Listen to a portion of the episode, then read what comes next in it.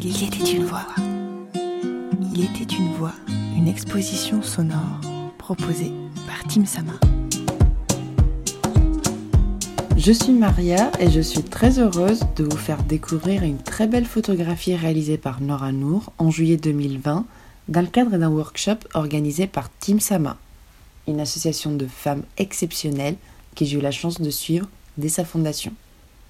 Dans cette photographie, Nora Nour nous présente un portrait en noir et blanc représentant une femme rayonnante, Lucifore.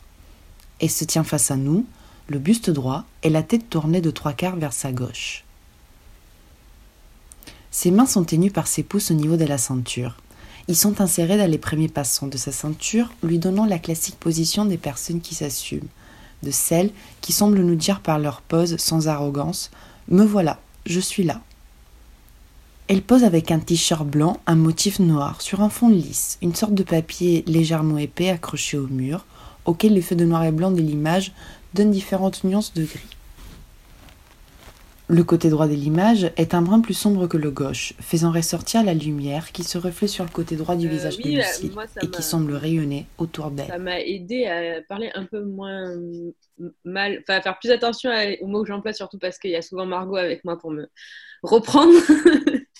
Mais euh, ouais, c'est c'est vrai que je me suis rendu compte que je parlais, je faisais moins souvent les, le- j'avais moins le réflexe de dire à, à la con quand je fais des bêtises, même si je le fais encore un peu, mais euh, Ouais. ça va mieux quand même. Et puis voilà, après globalement, c'était en sortant de là, je me suis sentie euh, empouvoirée et, euh, et c'était très bien. Le fond devient blanc et rugueux au niveau des mains et du bas du corps. C'est un mur de crépi qui crée un contraste avec le bas du corps et le tissu du jean clair qu'elle porte. La différence entre les deux fonds de l'image fait ressortir son buste, ses épaules et sa tête. Cela me donne l'impression qu'elle est ancrée au sol, comme s'il en faisait partie, alors qu'on ne voit pas ses jambes. Son du corps, bien visible, semble au contraire s'enlancer vers le haut, vers le ciel, comme une plante enracinée dans sa terre, mais qui pousse à la recherche de la lumière du soleil. Quand je la regarde, je pense au printemps, à l'été, et pourtant il n'y a pas de couleur, tout est en noir et blanc. Ce ne sont pas les manches courtes de son t-shirt, mais son expression, son regard qui m'inspire cette sensation. Et peut-être ses cheveux bouclés libres en arrière, doucement transportés par le vent. On aperçoit parfaitement les traits doux mais précis de son visage, même s'il nous en montre que trois quarts. Elle regarde le ciel, pointant son regard vers sa gauche. Elle a le même regard que nous avions toutes et tous eu un jour, et que je souhaite à nous toutes et tous d'avoir encore.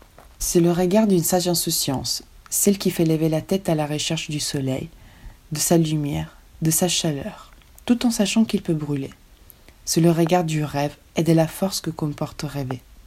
C'est le portrait d'une femme qui respire sa liberté, qui regarde à l'avenir, mais toujours ancrée, comme elle le semble, à cette terre.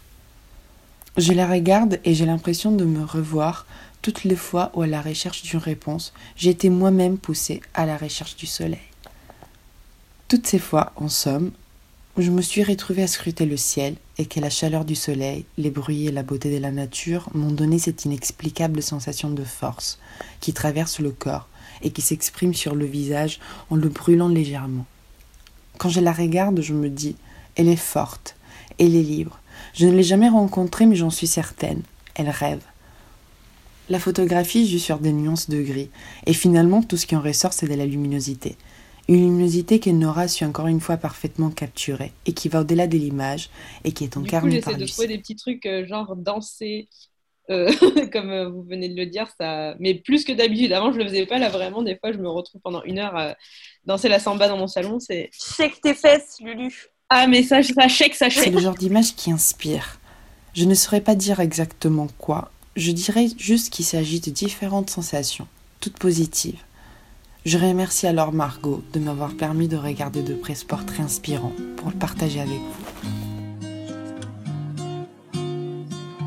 Il était une voix, épisode 43 sur 46, réalisé par Margot Labarthe. Merci pour votre écoute, vos retours et vos partages.